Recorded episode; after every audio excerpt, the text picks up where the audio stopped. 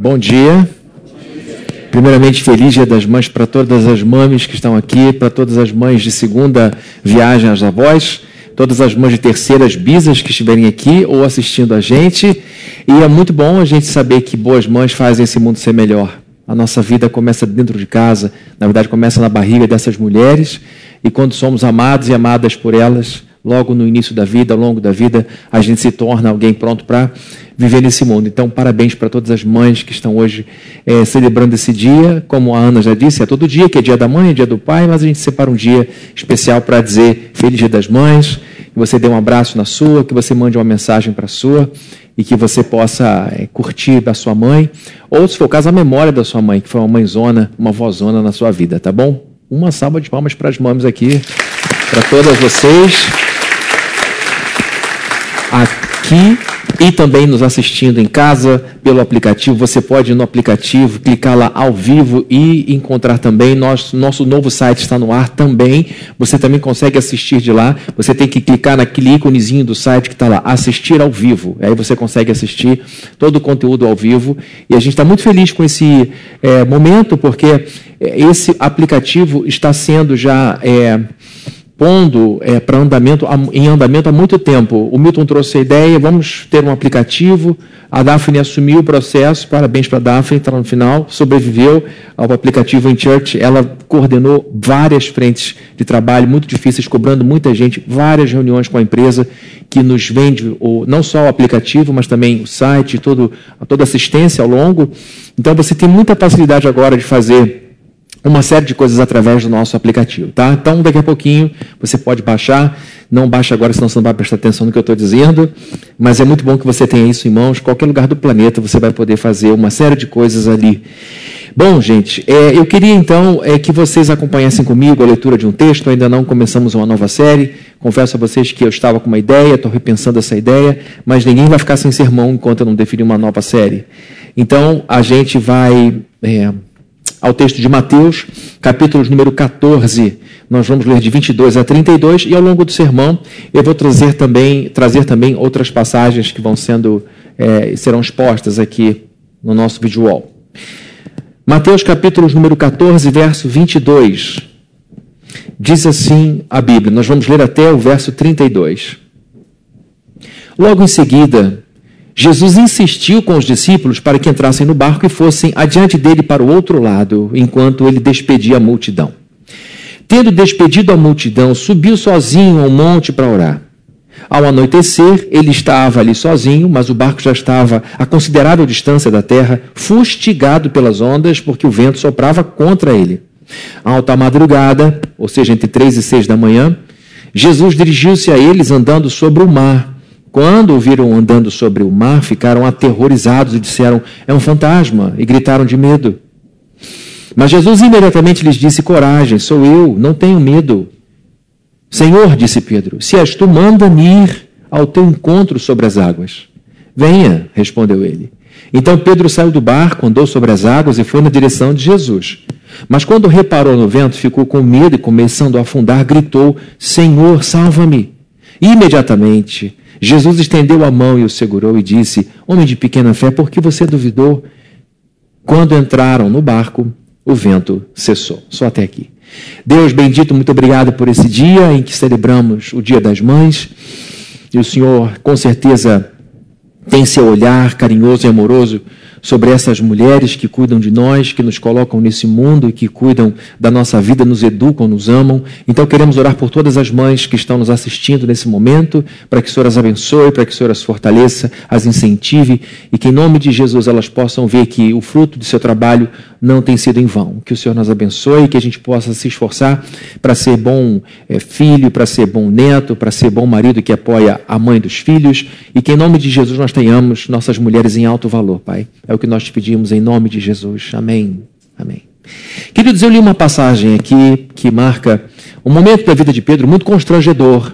E muita gente olha para esse texto apontando a falha de Pedro quando ele deveria ter confiado e não confiou. Só que a gente tem que notar que de todos os discípulos, o único que teve de fato mais confiança em Jesus foi ele. Porque ele propôs uma coisa muito louca. Ele viu Jesus, ele viu Jesus andando sobre as águas e ele quis fazer a mesma coisa. Que, aliás, esse é um princípio cristão. A gente tem que querer fazer as mesmas coisas que Jesus faz. A gente tem que querer ser como ele era. A gente tem que querer ser como Jesus foi, fazer o que Jesus fez. E ele então houve uma resposta incrível de Jesus. Jesus poderia ter dito: Que bobeira é essa, Pedro? Onde você quer chegar com isso? Fica aí no seu lugar e espera eu chegar. Jesus aceita. Jesus diz: Tudo bem, pode vir, eu garanto. E ele foi. Só que num determinado momento, Pedro, talvez por falta de treino, olhou para o lado e viu a situação desesperadora e afundou, gritou por socorro. Jesus, imediatamente, como um bombeiro do Rio de Janeiro, que é um dos melhores, é uma das melhores forças de resgate do planeta, se não a melhor, a nossa do Rio de Janeiro, a gente tem que ter orgulho para isso. Parabéns para os nossos bombeiros que trabalham no salvamento. É, nós temos na, na, na história ocorrida aqui uma, uma resposta rápida de Jesus. Jesus imediatamente estendeu a mão e tirou Pedro daquele sufoco e falou com ele: Pedro, por que, que você duvidou? Por que, que você não continuou? Essa, essa, essa palavra de Jesus Cristo, é bom a gente entender que, não, que muito provavelmente não foi uma bronca. Não foi uma bronca. Até porque o que Pedro fez foi mais do que os outros fizeram. Jesus Cristo não, com certeza, não deu uma bronca em Pedro. Eu acho que a palavra de Jesus deve ter sido: Pedro, você quase conseguiu. Por que, que você não continuou mais um pouco? Jesus estava feliz por ver Pedro confiando nele. Muitas pessoas olham e reprovam o que Pedro havia feito, e talvez porque nós sejamos essas pessoas que buscam a segurança do barco. Só que Pedro mostrou que a segurança está ao lado de Cristo e não dentro de um barco. O nosso céu é o lugar onde Deus está. Não onde está a nossa conta recheada, não onde está o nosso diploma, não onde está o nosso status, não onde está a nossa rede de relacionamentos, por mais forte que ela seja. Essas coisas trazem alguma proteção, mas elas são corruptíveis. Elas não são eternas. E Pedro mostra, então, que Jesus é a nossa maior segurança, mesmo quando estamos sobre as águas. Pedro então ouve de Jesus, muito provavelmente, uma palavra, enquanto ele está todo molhado, tentando entender o que tinha acontecido, e diz: Pedro, você quase conseguiu. E até o final. Por que, que você duvidou do que eu te disse? Então nós vemos Pedro aqui quase morrendo, não de afogamento. A razão pela qual, olha, Pedro veio a óbito, está aqui na Bíblia, tá? Pedro veio a óbito, linguagem de médico, veio a óbito e tal hora. Se ele tivesse ido a óbito, não seria por causa da água, seria pela falta de fé em Jesus Cristo, com certeza. A água seria a causa secundária da morte. Porque enquanto ele confiou, ele conseguiu andar. Ele, enquanto ele confiou em Cristo, ele fez algo impossível. E é assim que a gente caminha nessa vida. É por causa de Cristo que a gente faz o que parecia ser impossível. É por causa das palavras de Jesus, é porque a gente olha para ele que a gente consegue andar sobre as águas quando as águas não acalmam. Essa é a questão. Haverá momentos em que o Senhor vai acalmar tudo e a gente vai voltar àquela tranquilidade. Mas quando a tranquilidade não vier e ele disser pode vir, a gente tem que ir. Victor Frankl fala que quando a gente não consegue mudar as circunstâncias, estamos forçados a mudar a nós mesmos. E é aí que está a bênção. É aí que está a bênção. Quando a gente percebe que Deus não mexe um grama para mudar o nosso problema e diz, continua andando. É porque Ele quer mudar o nosso interior. E é aí que a gente dá o salto, é aí que a gente muda. Isso foi dito por um médico de alto nível, que teve uma vivência incrível como Viktor Frankl, mas que a gente sabe que está na Bíblia há muito tempo. E Viktor Frankl era um judeu que conhecia a sua fé, que conhecia a sua palavra, e ele sempre falou da importância da religião na vida da pessoa, da fé na vida da pessoa. Então, queridos, quando vemos Jesus Cristo com Pedro nesse momento, Vemos Jesus Cristo protegendo Pedro da dúvida. Porque o que está em questão aqui é a dúvida. E muito cristão tem medo de ter dúvida. Muito cristão fica com medo de, de, de aprofundar algumas dúvidas da sua cabeça, achando que isso vai afastá-lo de Jesus Cristo. Então muita gente não estuda porque tem medo de se desviar da fé. Muita gente despreza o mergulho nas Escrituras porque tem medo de não encontrar resposta para a sua pergunta e essa dúvida se tornar um empecilho tão grande que a impeça de voltar à igreja uma outra vez. Como se, na verdade, a ciência tivesse todas as respostas. A ciência tem resposta para tudo? Sim ou não? Os, os PHDs aqui podem começar? Lógico que não. E a gente vai desistir da ciência porque ela não nos responde a tudo? A filosofia tem todas as respostas? Pelo contrário, ela tem todas as perguntas. Então, o fato da gente não ter resposta para tudo na ciência não deve levar a gente a desacreditar a importância da ciência. E a, maneira como a gente também encontra mais pergunta do que dúvida, mais incerteza que certeza, às vezes, lógico que a filosofia traz também esclarecimento, apazigua muitas vezes a cabeça, mas a fé, da mesma forma como a gente não despreza a ciência, nem despreza a filosofia, a gente também não pode desprezar a teologia, por assim dizer, porque ela não responde a tudo. E Tim Keller falou, escreveu, na verdade, que uma fé sem dúvida é como um corpo sem anticorpos. É uma fé fraca. É uma fé que não suporta. Vira misticismo, vira, vira superstição.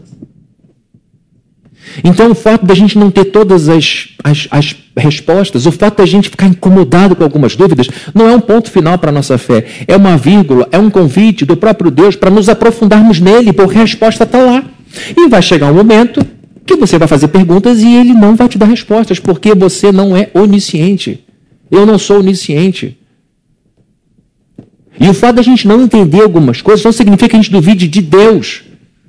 Não significa que a gente duvide da existência dele, do amor dele. Significa que estamos usando essa máquina chamada cérebro que ele nos deu.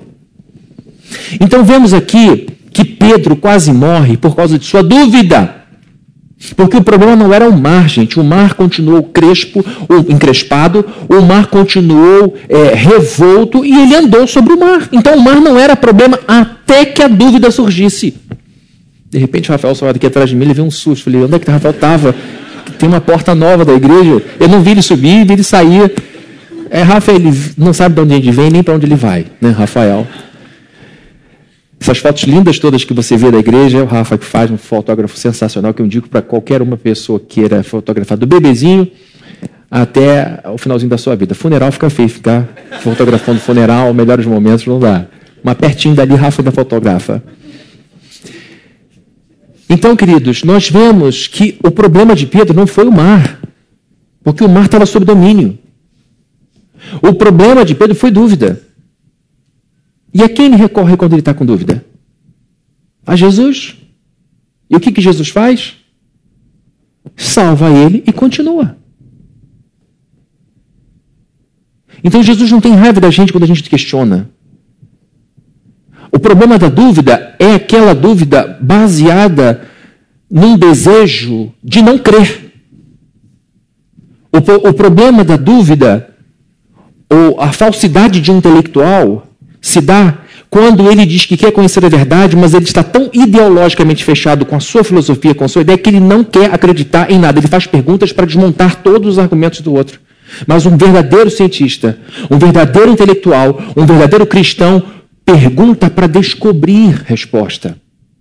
E enquanto a resposta não vem, a gente vai tocando a vida. Porque eu vou te dizer, a dúvida que você tem comparado a todas as convicções é muito menor. Há muito mais certeza do que dúvida na Escritura. Por que, que você duvidou, Pedro?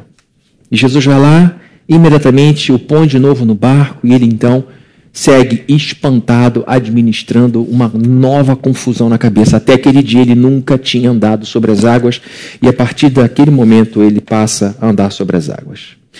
Agora a gente passa para um outro momento da vida de Pedro, longe da água, uma pressão enorme. Jesus Cristo vai vendo o seu momento a, a, é, apocalíptico, o seu momento mais dramático se aproximando, e ele vai preparando os discípulos para uma despedida. Jesus em breve seria entregue às autoridades e ele começa a descrever é, como seria a vida deles após a sua morte, ou seja, vocês têm que lavar os pés uns dos outros, vocês têm que servir uns aos outros, e depois ele anuncia, olha, vai. É, um de vocês vai me trair, aquele clima horrível, aí aquele que estava próximo de Jesus, reclinado perto de Jesus, naquele tempo as mesas não eram altas como as de hoje, a gente sentava em cadeira, eles não sentavam em cadeiras como as que nós sentamos hoje, a mesa deles era bem baixinha, e eles ficavam de lado, semi-deitados, eles ficavam bem à vontade, por isso que semi-deitados, os pés às vezes ficavam perto demais do rosto da pessoa. Hoje, se você põe seu pé lá embaixo, está longe do seu rosto. Naquela época, os pés ficavam muito próximos da altura da cabeça, por isso a necessidade de lavar também os pés. Então, João, que estava bem perto de Jesus naquele momento, faz uma pergunta, e o Senhor falou: aquele que vai molhar comigo o pão, é, e diante daquilo tudo, Jesus diz que um ia traí-lo, e Pedro toma a palavra e diz: Eles todos podem te abandonar, eu vou dar minha vida por ti. E Jesus, mais uma vez, vai nesse discípulo impetuoso e diz: Pedro, deixa eu te dizer uma coisa, daqui a pouquinho o galo vai cantar uma, vai cantar, é, vai, vai cantar uma vez e você vai me negar três vezes. E mais uma vez, para mim, Jesus não está recriminando ele, não está humilhando ele. Jesus está dizendo o seguinte: isto vai acontecer. Isso vai acontecer. É que nem um filho adolescente que faz promessas incríveis para o pai, você sabe, isso aqui é hormonal. 80% do que ele está dizendo tem a ver com hormônio. Para o bem ou para o mal. Às vezes é malcriação, você tem que descontar uma boa parte da malcriação ali, porque tem hormônio no meio. Então, não vou levar isso muito adiante. Aí você diz assim: olha, meu filho, quando você chegar aos 20, você vai estar pensando de outra forma. Eu sei que as crianças, os adolescentes, os jovens detestam ver essa coisa da autoridade, do tempo, mas a verdade é que eles não passaram por certas fases que a gente já passou e muito provavelmente ele vai mudar de opinião ali na frente. Então Jesus Cristo, na sua onisciência, diz: Pedro, daqui a pouco você vai me negar três vezes. Está dizendo que vai dar vida por mim, diferentemente dos outros, mas você é igual aos outros. E a Bíblia diz que ele abandonou Jesus como todos os outros. Jesus ficou sozinho quando os soldados vieram prendê-lo. Ele até tentou, usou uma espada, cortou a orelha de uma pessoa. E Jesus falou: Olha, você, você não entendeu nada ainda. Não é de forma violenta que vou estabelecer meu reino. E ele então faz uma cirurgia plástica, põe a orelha de volta na cabeça do Malco, que era o sujeito que, que tomou lá o golpe de Pedro. E nesse momento, coisa incrível, né? A igreja faz besteira Jesus vai lá e conserta. Até hoje é assim. Os pastores, as lideranças, a igreja erra, o Senhor vai lá e recola as coisas de novo e diz: vamos embora, vamos recomeçar. Eu vou refazendo as plásticas na minha igreja ao longo desses dois mil anos, porque a Bíblia diz que Ele vai nos apresentar diante de Deus sem ruga, sem mancha, de maneira perfeita, linda e bela porque ele vai fazendo as correções ao longo do processo. E agora nós vemos Jesus Cristo lidando com Pedro, que não só naufraga porque duvida, mas naufraga porque não é moralmente falando aquilo que ele achava que era. Ele achava que ele era valente, ele achava que ele era leal, ele achava que era corajoso acima da média. Porque a média ia abandoná-lo. Mas Pedro teve a coragem de dizer: Senhor, o Senhor está errado, porque o Senhor falou: vocês todos vão me abandonar. Vocês todos vão me deixar para que se cumpra a escritura. O pastor foi abandonado por suas ovelhas. Jesus está cumprindo uma série de profecias do Antigo Testamento. Várias. Porque ele não veio revogar a lei, ele veio cumprir tudo. E agora ele está dando um anúncio: olha, mais uma profecia vai se cumprir, eu vou ficar sozinho, eu sei disso, não tem problema, meu pai está comigo. E aí Pedro diz: não, não, não, não, eu não. Ele não aguenta, ele não, ele não engole aquilo. É a virilidade dele falando. E olha, se eu estivesse no lugar de Pedro, talvez eu tivesse essa postura aí de super-homem. E mais à frente um pouquinho, depois que todo mundo correu, Pedro tenta se aproximar. Vou tentar corrigir, afinal de contas ainda dá tempo. E ele vai para perto de um lugar, as pessoas ficam em torno de uma fogueirinha, começam a esquentar a mão, e aí Jesus, é, eles começam a conversar, e uma mulher reconhece ele, olha, você era do grupo deles. E aí depois ele de novo, ele diz, não, não, não conheço, não sei quem é. E começa, meu Deus do céu. E, e o galo vai cantar daqui a pouco. Aí numa segunda ocasião, ele nega outra vez, na terceira ele praguejando, não sei se falando para palavrões da época, mas ele estava praguejando. Eu não conheço ele coisa nenhuma. E aí, quando ele faz a terceira negativa, quem é que está vendo ele lá do balcão? Jesus Cristo. Gente, trair amigo é muito ruim. Ser pego no flagrante pelo amigo é pior ainda. E não era só um amigo, não, era o mestre dele. Era o salvador dele. Pedro falou: Tu és o Cristo, tu és o Messias. Ele falou: Você está certo, sou eu mesmo. Então está de novo Pedro numa situação complicada com Jesus. Numa, Jesus vê ele duvidando do que ele tinha dito, vai lá e resgata ele. E agora Jesus vai lá e reconhece Pedro. E Pedro diz: Meu Deus, eu de fato neguei três vezes mesmo depois dessas graves falhas. Há outros episódios de Pedro, como por exemplo, Jesus falando: Eu vou morrer, vai acontecer isso. E ele falou: Senhor, Senhor, para de ficar desanimando todo mundo, porque o que eu estou falando aqui está deixando todo mundo carregado. E aqui a gente ainda não tem culto do descarrego, ainda não foi instituído isso. E está todo mundo para baixo. Jesus dizendo isso vai acontecer, isso tem que A missão de vida de Jesus era viver a vida perfeita e morrer em nosso lugar. Ele tinha que passar por isso para depois ressuscitar. Tudo estava na cabeça de Deus e de Cristo, do Espírito Santo. E agora Pedro ouve Jesus falando do, do, do plano de salvação, vindo da boca do próprio Deus. E Pedro diz: Senhor, para com isso, o senhor está dando um banho de desânimo. O que, que Jesus fala para ele? arreda de mim, Satanás, porque você não cogita das coisas de Deus, mas dos homens. O único ser que poderia se opor ao plano de salvação, quem é, queridos? É o próprio Satanás. Porque nenhum ser caído entendendo as coisas diria, não faça isso, porque nós precisamos de salvação.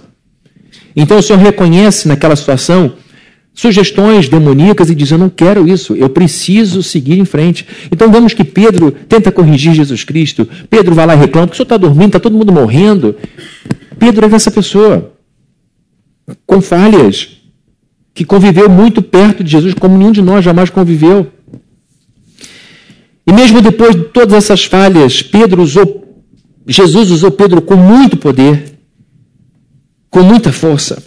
E aqui, queridos, antes de eu fechar esse raciocínio, eu quero falar de uma doutrina muito importante para nós é, cristãos, que é a doutrina do, que a gente chama de ofício real de Jesus. Quando a gente estuda Jesus Cristo na teologia reformada, dentro da teologia sistemática, a gente fala da pessoa de Jesus e da obra de Jesus. Na teologia sistemática, a gente fala da pessoa de Deus e da obra de Deus Pai. E a gente fala da pessoa do Espírito Santo e da obra do Espírito Santo. Quando fala de igreja, a gente fala da pessoa, entre aspas, da igreja e das obras da igreja. Quando a gente fala do homem, a gente fala da pessoa humana e das obras que a nova pessoa humana tem que fazer. É assim que a gente organiza os assuntos. Então, falando de cristologia, a gente fala que Jesus, em suas obras, tinha três funções básicas: a função do profeta do Antigo Testamento, de ser a boca de Deus para o povo, assim diz o Senhor. Ele tinha a função de sacerdote, que era a boca do povo para Deus, Senhor, aqui está o teu povo, e também de ensinar. E também tinha ofício real, como rei, como governante. Então, Jesus era profeta, sacerdote e rei.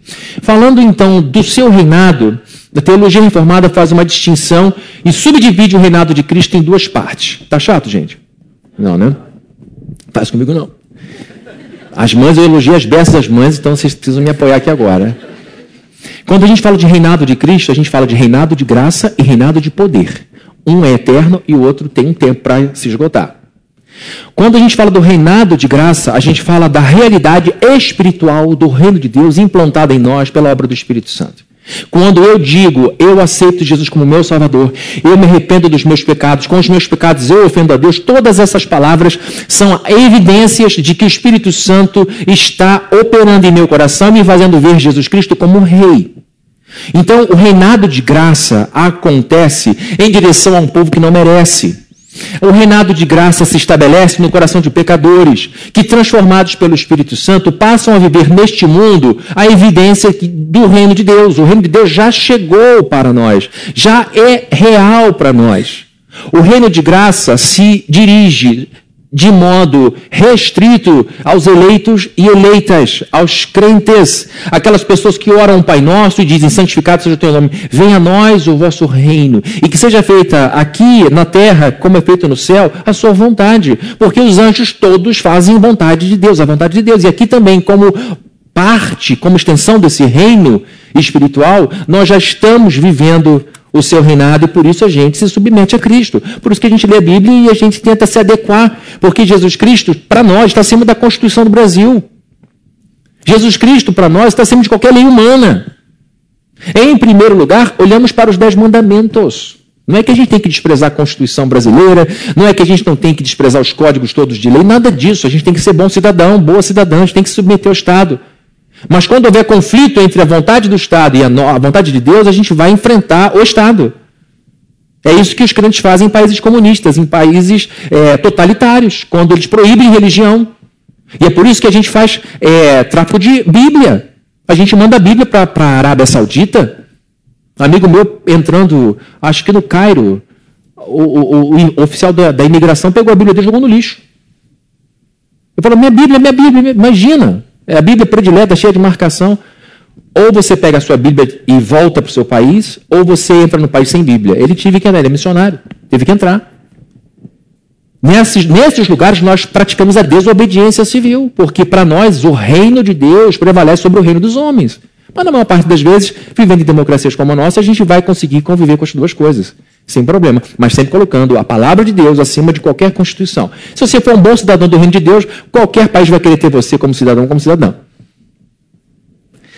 Então, o reino de graça é aquele aspecto do reinado de Cristo que fala de nossa salvação, que fala da nossa filiação, que fala da nossa vivência como povo de Deus.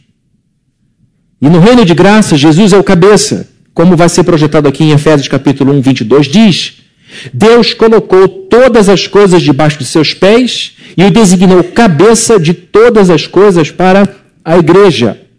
Então a gente diz que Cristo é o cabeça da igreja, nós somos o seu corpo, estamos conectados. E a gente sabe que quem dá comando é um negócio chamado cérebro, que está dentro da nossa caixa craniana.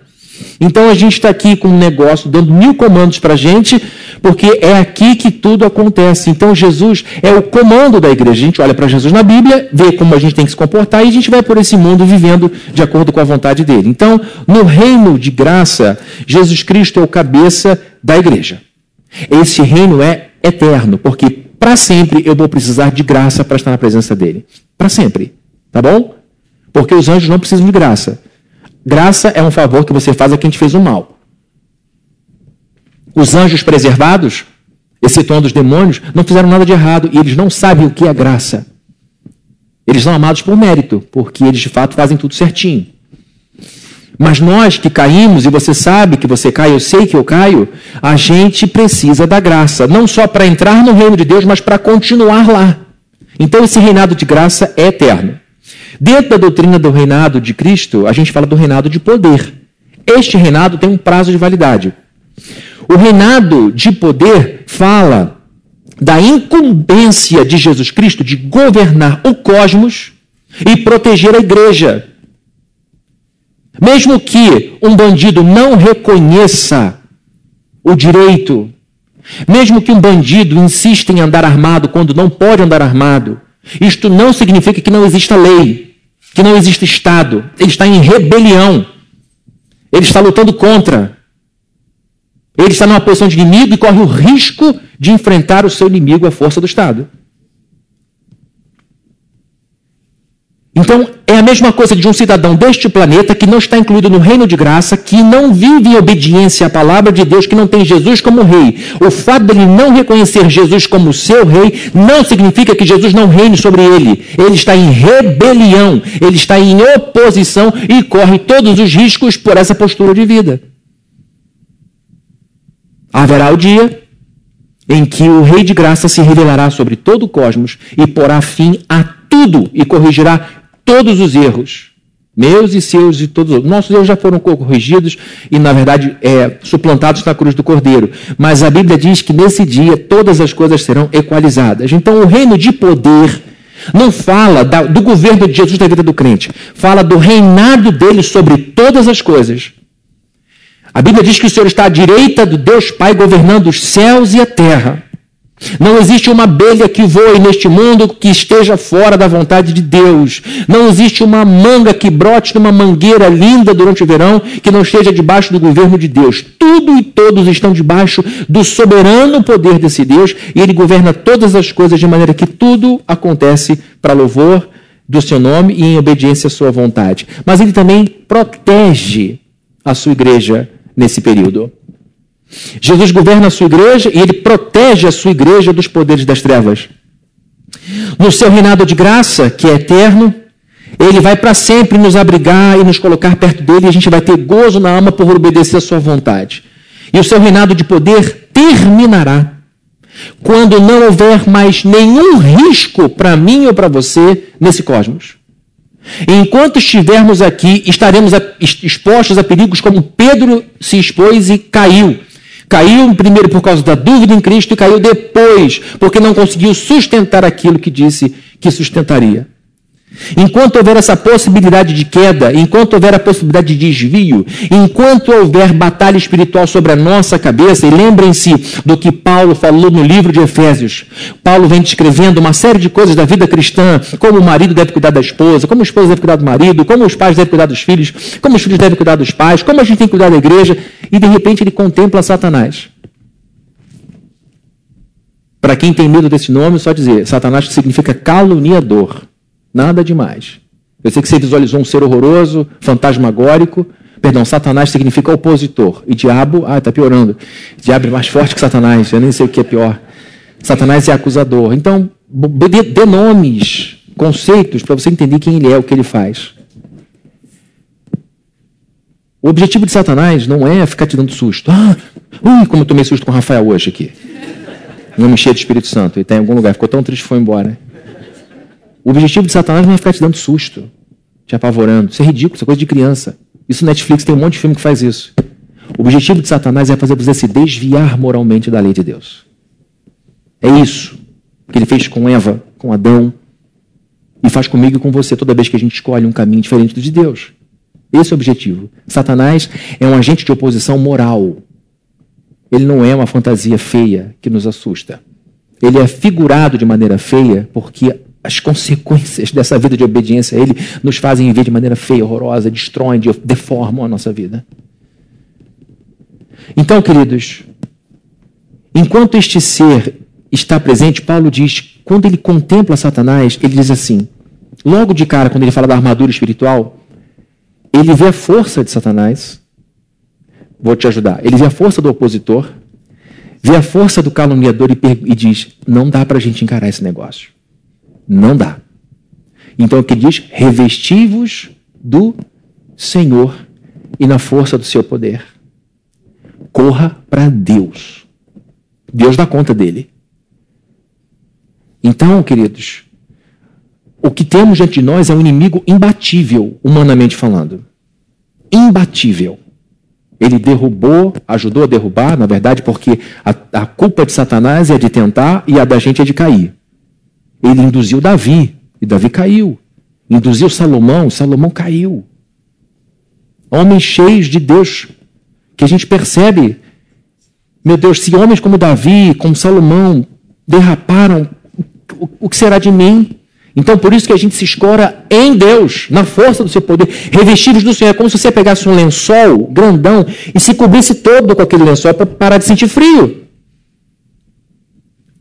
Então, a única maneira que a gente tem de viver sem medo de Satanás é quando a gente se cobre de Deus. Se enche dele, ele aquece nosso coração com fé. E a gente então diz: Eu te repreendo em nome dele. Sai daqui em nome dele. Essa casa é minha e não sua. Sai daqui em nome dele. Aí a gente fica abusado. E a gente tem que ter isso na nossa cabeça. Esse território é nosso. E uma das estratégias mais impressionantes de Satanás é convencer você de que ele não funciona, que ele não existe, que ele não é tão assim, que muito da nossa humanidade. E ele pinta em borda sobre a nossa cabeça quando a gente trata ele como se fosse apenas uma ideia, sendo ele uma pessoa. Então eu estou dizendo aqui que o reino de poder de Jesus Cristo tem data para acabar. E ela vai terminar, esse reinado, esse aspecto do reinado de Cristo vai acabar quando ele não precisar usar mais a sua espada, quando ele não precisar mais guerrear por seu povo, quando ele não precisar dizer para Satanás: Você não vai acabar com Pedro, você não vai destruir tudo de Jó, você vai até aqui, você vai fustigar até ali. Enquanto este ser tiver alguma liberdade para incomodar, para atrapalhar, para oprimir crente, Satanás não possui crente, Satanás oprime crente. Enquanto esse período que nós estamos vivendo agora estiver acontecendo, Jesus usará a sua espada para proteger a sua igreja, porque ele recebeu de Deus os eleitos e ele falou: Não vou largar de nenhum deles, vou protegê-los até o fim. A Bíblia diz que o Senhor os amou, os amou até o fim. Há um texto lindo de Coríntios que vai ser projetado, primeiro texto, primeira carta de Paulo aos Coríntios, capítulo 15, verso de número 24, diz assim: Então virá o fim quando ele entregar o reino a Deus o Pai, e depois de ter destruído todo o domínio, autoridade e poder, depois que ele destruir todo o domínio, autoridade e poder, ele vai entregar o reino a Deus. É o reino de poder. Verso 25, para terminar: Pois é necessário que ele reine até que todos os seus inimigos sejam postos debaixo de seus pés. O reinado de Cristo não vai acabar. Vai continuar sendo rei por toda a eternidade. Mas o reinado de poder vai acabar porque não existirá mais ameaça Toda a violência vai acabar, nós não vamos chorar nunca mais, a gente nunca mais vai sentir ansiedade, nenhum medo nos acometerá, porque Deus será tudo em todos. Amém. Então, queridos, fazendo uma transição aqui, voltando de novo para Pedro, até que a gente dê tchau para esse mundo, até que Jesus volte, nós estaremos dispostos a muitos perigos. E eu tenho visto com muita tristeza uma quantidade muito grande de irmãos e irmãs tombando pelo caminho. tombando pelo caminho. Homens trocando coisas preciosas por coisas baratas, mulheres trocando coisas preciosas por coisas baratas, homens trocando família por prostituta,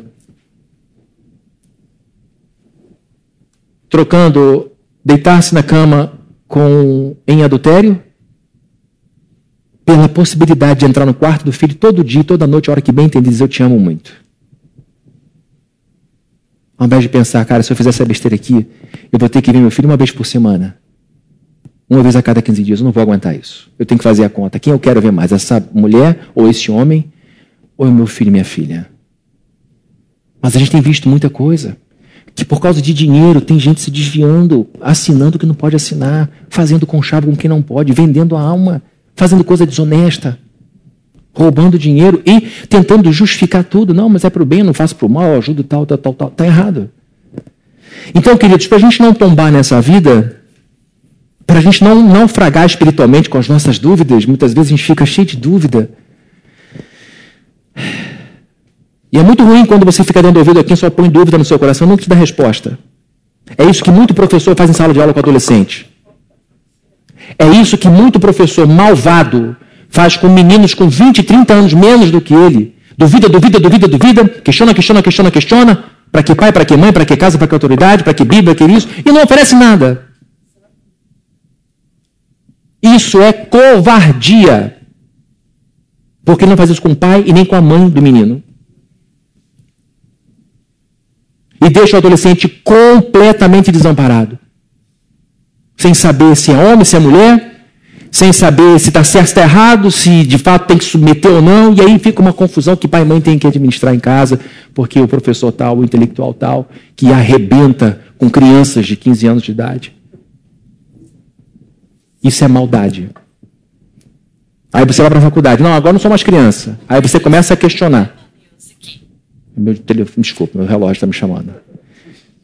Aí chega na faculdade, você com 20 anos, levanta alguma coisa, aí vem a cartada. Mas eu tenho doutorado, você não sabe o que está falando. E a pessoa vai encolhendo. Tome cuidado com quem só te oferece dúvida, dúvida, dúvida, dúvida e não oferece nada para te dar. Só desconstrói, derruba. Tá, o benefício da dúvida, mas não põe nada nesse lugar. Tira tudo que é firmeza. Pedro quase naufragou espiritualmente, duvidando de tudo, quase naufragou moralmente, negando que conhecia seu mestre. E a gente vive em meio a uma sociedade altamente secularizada. O Brasil se tornou muito secular. Em pouco tempo, nós éramos uma sociedade muito mais religiosa, hoje somos uma sociedade que vemos cada vez mais pessoas dizendo: eu posso viver sem religião. Vemos uma sociedade muito materialista, muito imediatista, hedonista, tudo tem que ter uma dose grande de prazer. E nessa jornada espiritual a gente pode se afogar em dúvida. A gente pode tropeçar em muita fraqueza, querendo buscar prazer em tudo. Tudo tem que ser algum, de alguma forma bom para mim. Em tudo eu tenho que ter algum prazer, em tudo eu tenho que ter algum desfrute. E ninguém mais quer suar nada, ninguém mais quer molhar a camisa de suor, ninguém quer mais sangrar, todo mundo quer tudo pronto. Porque tudo tem que estar imbuído de prazer. Isso é hedonismo. Por isso que vemos os nossos filhos adolescentes cada vez mais cansados, cada vez mais cedo. Nessas horas em que a gente se vê afogado em dúvida, e tropeçando em um monte de tropeço, em monte de coisa, em um monte de coisa errada, a gente precisa clamar pela ajuda do rei e falar: Jesus, me salva. De maneira simples. Porque tem coisa na vida que a gente vai resolver na oração. Não vai resolver com fórmula matemática. E nem vai, nem, nem vai resolver com questões profundas da psicologia, da filosofia, da sociologia, da antropologia. Tem coisas que serão resolvidas com o toque da mão dele no nosso coração. E você vai dizer, é simples assim? É simples assim.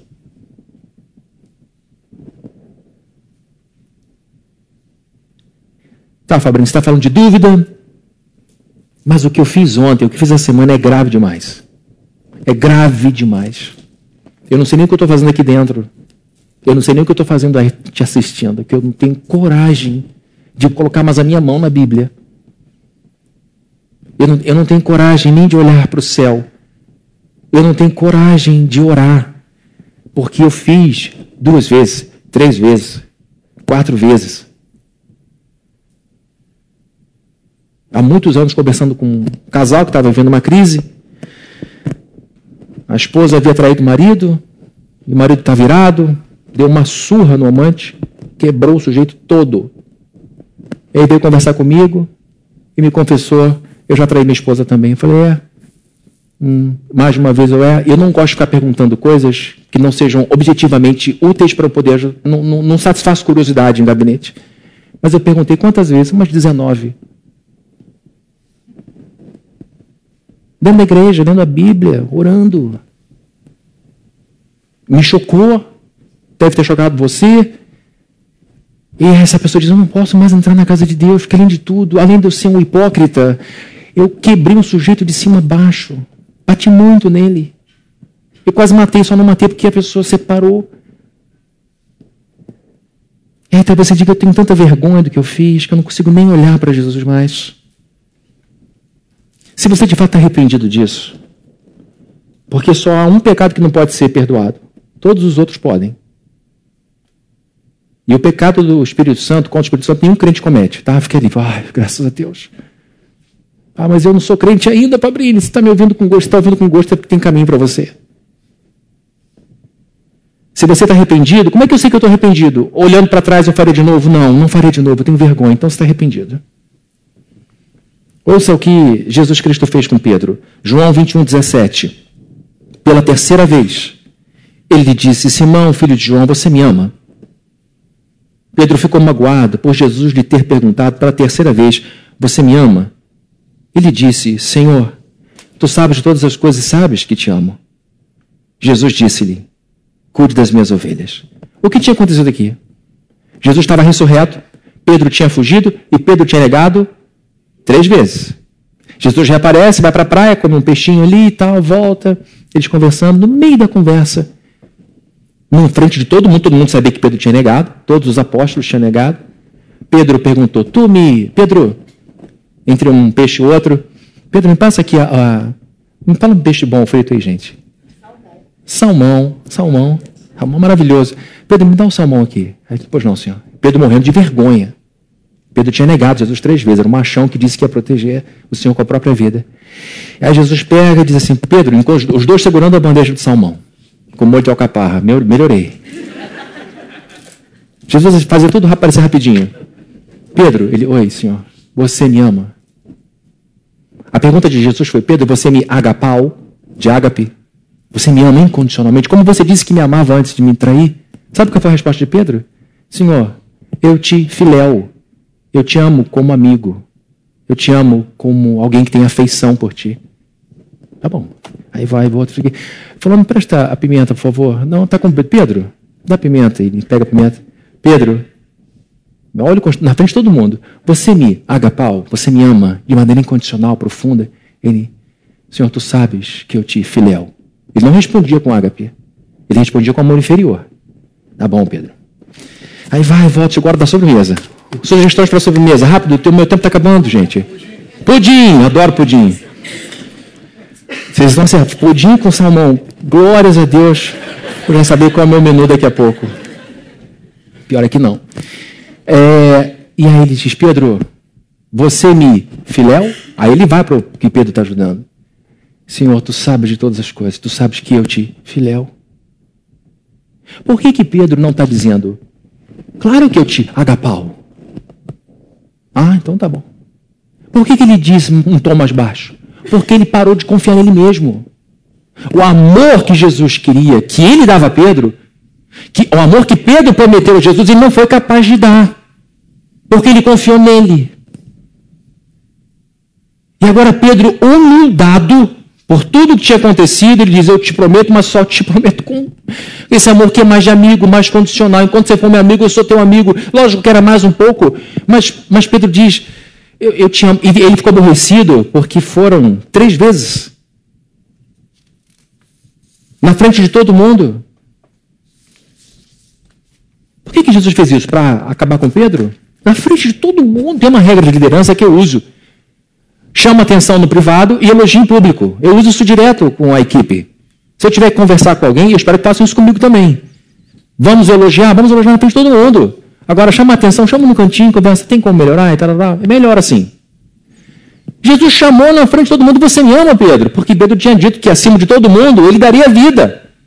E todo mundo dizendo: Hum, eu não queria ser Pedro agora, não queria ser Pedro agora. Jesus está fazendo maldade? Não.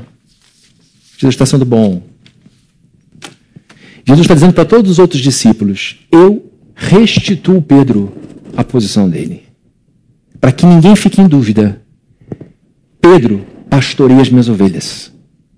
Pedro, cuide dos meus, meus cordeirinhos. Ele fala três vezes. Por que três vezes? Porque ele negou três vezes. E por que três vezes?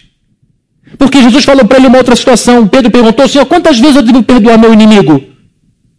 Jesus respondeu, 70 vezes 7. Num dia. É, num dia. Se você está com alguém que te faz 70 vezes 7, você está mal acompanhado. Então, muito provavelmente, você não vai chegar a esse número. E agora Pedro vê na prática o que Jesus tinha ensinado para ele por causa de uma pergunta dele.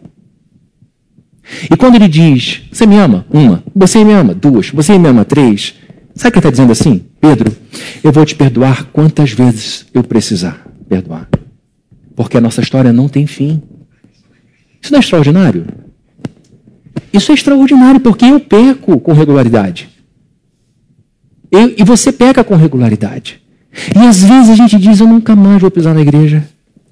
Eu nunca mais vou tomar santa ceia. Eu nunca mais vou ter coragem de olhar para o céu outra vez. Eu nunca mais vou querer, eu vou, vou conseguir chamar Deus de Pai.